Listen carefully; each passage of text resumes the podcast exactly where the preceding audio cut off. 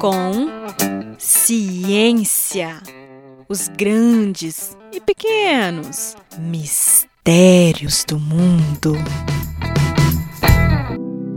Semana passada fui curtir uma tarde na cachoeira com um grupo de amigos. O dia estava bem quente, mas como de costume, a água estava super gelada.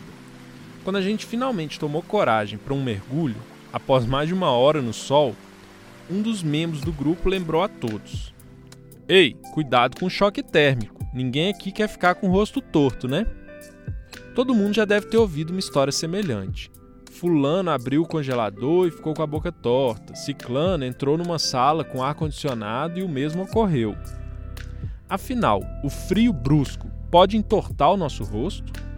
A paralisia facial ou paralisia de Bell é o distúrbio que se relaciona com essas histórias.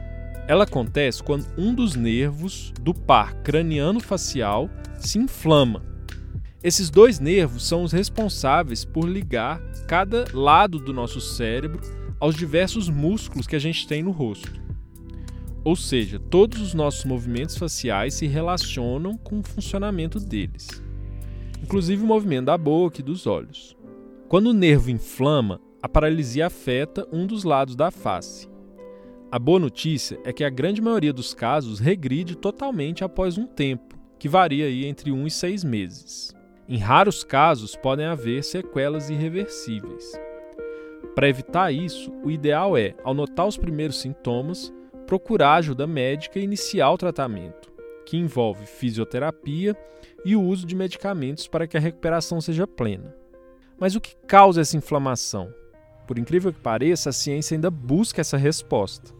Ao que tudo indica, vários fatores podem originar essa repentina inflamação do nervo infecções por bactérias e vírus, como por exemplo da herpes, estresse, sobrecarga do sistema imunológico, tumores e traumas parecem ser os responsáveis pela maioria dos casos.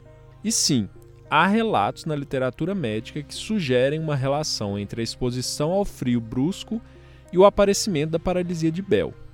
Contudo, como ainda é uma questão aberta para a ciência, a gente deve tratar isso como uma hipótese e não como uma certeza.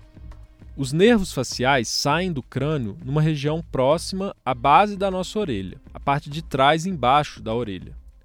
O que pode explicar a relação entre dores no ouvido e o aparecimento dos primeiros sintomas.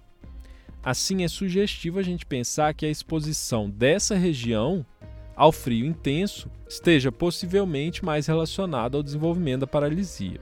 Porém, como os estudos se baseiam em relatos dos pacientes, é possível que os mesmos relacionem o aparecimento dos sintomas com algum episódio de choque térmico, sem que, contudo, essa relação exista na prática.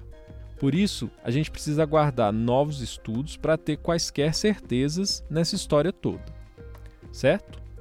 Eu sou Renan Santos, professor de Biologia da Rede Estadual e colunista do Brasil de Fato. Um abraço e até a próxima.